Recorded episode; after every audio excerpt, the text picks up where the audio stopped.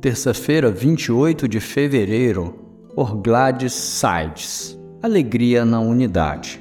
Completem a minha alegria tendo o mesmo modo de pensar, o mesmo amor, um só espírito e uma só atitude.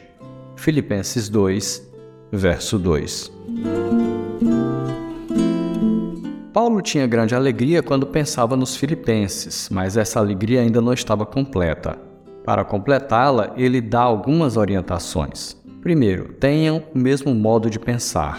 Mesmo tendo opiniões diferentes sobre alguns assuntos, eles colocariam a causa do Evangelho em primeiro lugar. Deveriam ter o mesmo pensamento sobre o essencial, que era a fé no Deus único e em Jesus Cristo, seu Filho.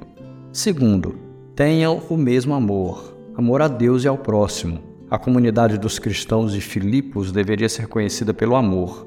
Em um mundo de ambições desmedidas, eles seriam conhecidos pela unidade em amor.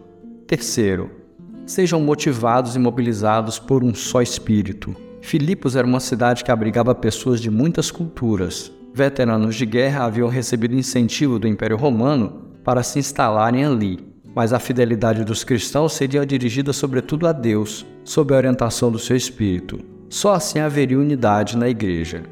Quarto, tenham a mesma atitude e o mesmo modo de pensar. Demonstrem amor, trabalhem e testemunhem sob a ação do Espírito. Essa unidade completa era o que faltava para alegrar totalmente o coração do apóstolo. O que falta em nós para darmos total alegria a quem nos conduziu ao Evangelho?